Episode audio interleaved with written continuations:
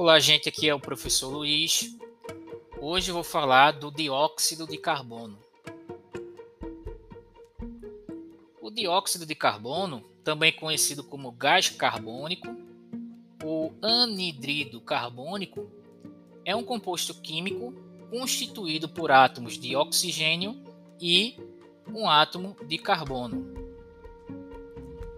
A representação química do gás carbônico ou dióxido de carbono é CO2. Ele foi descoberto em 1754 pelo escocês Joseph Black. Do ponto de vista químico, o dióxido de carbono ele é constituído por moléculas de geometria linear e de caráter apolar. Por isso, as atrações intermoleculares são classificadas, são consideradas muito fracas, tornando um gás nas condições ambientais. Daí ele recebe o nome gás carbônico. Esse gás ele é exalado dos animais e utilizado pelas plantas para realizar fotossíntese.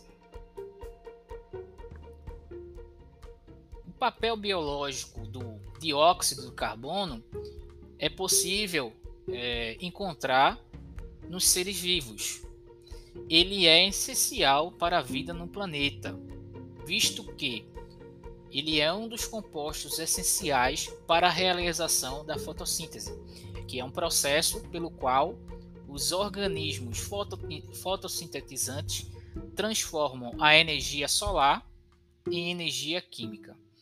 Esta energia química, por sua vez, é distribuída a todos, a, para todos os seres vivos, da cadeia alimentar, por meio da cadeia alimentar.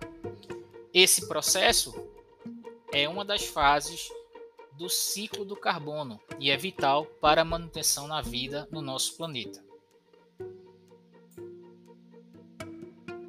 O carbono é o elemento básico na composição dos organismos, tornando indispensável para a vida no planeta. Este elemento estocado na atmosfera, nos oceanos, solos, rochas sedimentares e está presente nos combustíveis fósseis.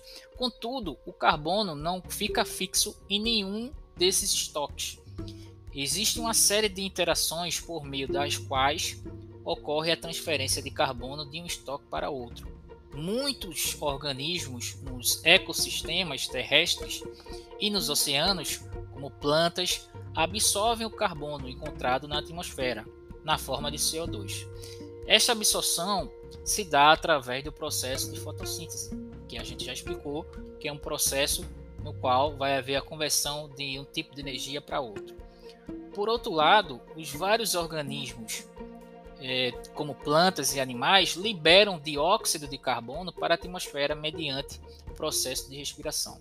Existe ainda o intercâmbio de dióxido de carbono entre oceanos e atmosfera por meio da difusão. Qual é o papel de dióxido de carbono na atmosfera da Terra? A liberação de dióxido de carbono, vinda da queima de combustíveis fósseis, aí a gente pode falar da gasolina, diesel, é, no petróleo em geral, e mudanças no uso da terra como desmatamento e queimadas, impostas pelo homem, constituem importantes alterações nos estoques estruturais de carbono. Como a gente já viu, é, esses estoques acontecem nos oceanos, na atmosfera e no solo. E tem papel fundamental na mudança do clima do planeta.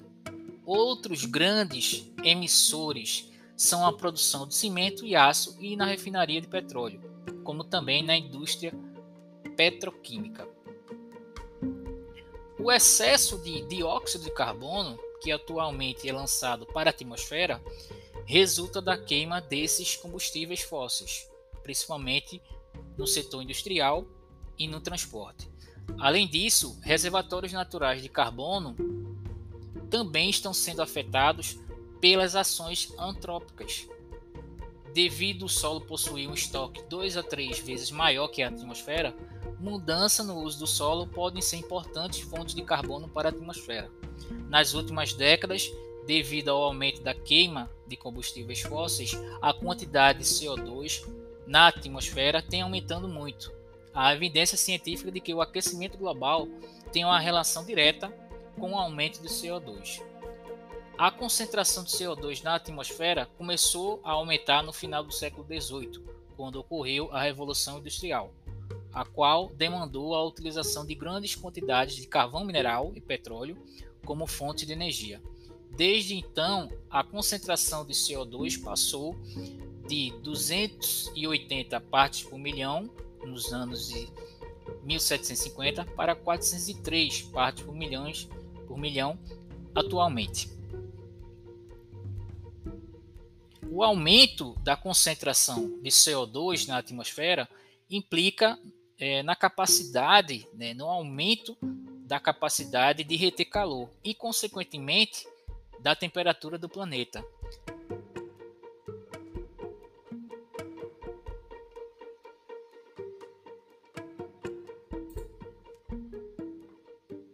Por fim, a gente vai comentar as características do CO2. Bem, o gás carbônico é incolor, inodoro e mais pesado que o ar, sendo de difícil detecção no ambiente, pois não apresenta cheiro ou sabor. Em alta concentração na atmosfera, ele constitui-se como um dos principais gases formadores do efeito estufa.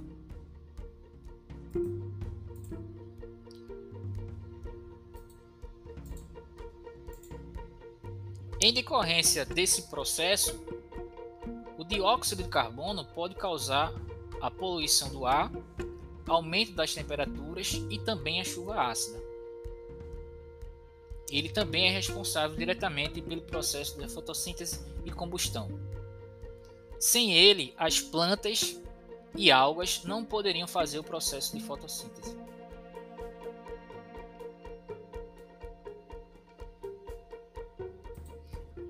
O efeito estufa é um fenômeno natural ocasionado pela concentração de gases na atmosfera, em especial o CO2, os quais formam uma camada que permite a passagem dos raios solares e a absorção do calor. Esse processo é responsável por manter a Terra em uma temperatura adequada, garantindo o calor necessário. Sem ele, certamente nosso planeta seria muito frio e a sobrevivência dos seres vivos seria afetada. Mas como ocorre o efeito estufa? Quando os raios solares atingem a superfície terrestre, devido à camada dos gases do efeito estufa, em torno de 50% deles ficam retidos na atmosfera. Outra parte desses raios solares atinge a superfície terrestre, aquecendo e irradiando calor. Os gases de efeito estufa podem ser comparados a isolantes, pois absorvem parte da energia irradiada pela Terra. O que acontece é que nas últimas décadas, a liberação de gases de efeito estufa, em especial o gás carbônico, em virtude de atividades humanas, aumentou consideravelmente. Com o aumento do, dos gases estufa, mais quantidade de calor está sendo retida na atmosfera, resultando no aumento da temperatura. Essa situação dá origem justamente a um outro fenômeno chamado aquecimento global.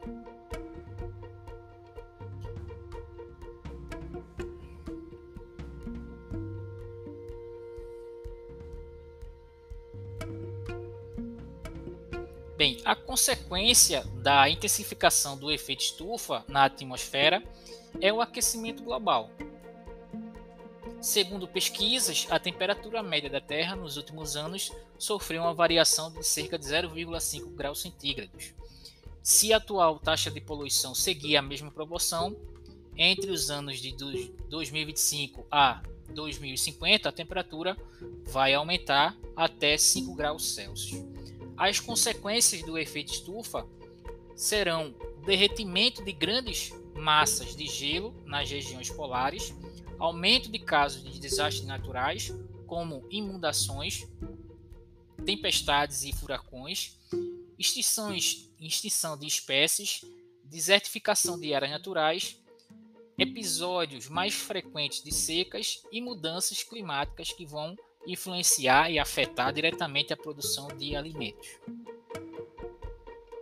Bem, hoje a gente falou do dióxido de carbono e também do efeito estufa. A gente volta numa próxima e até mais.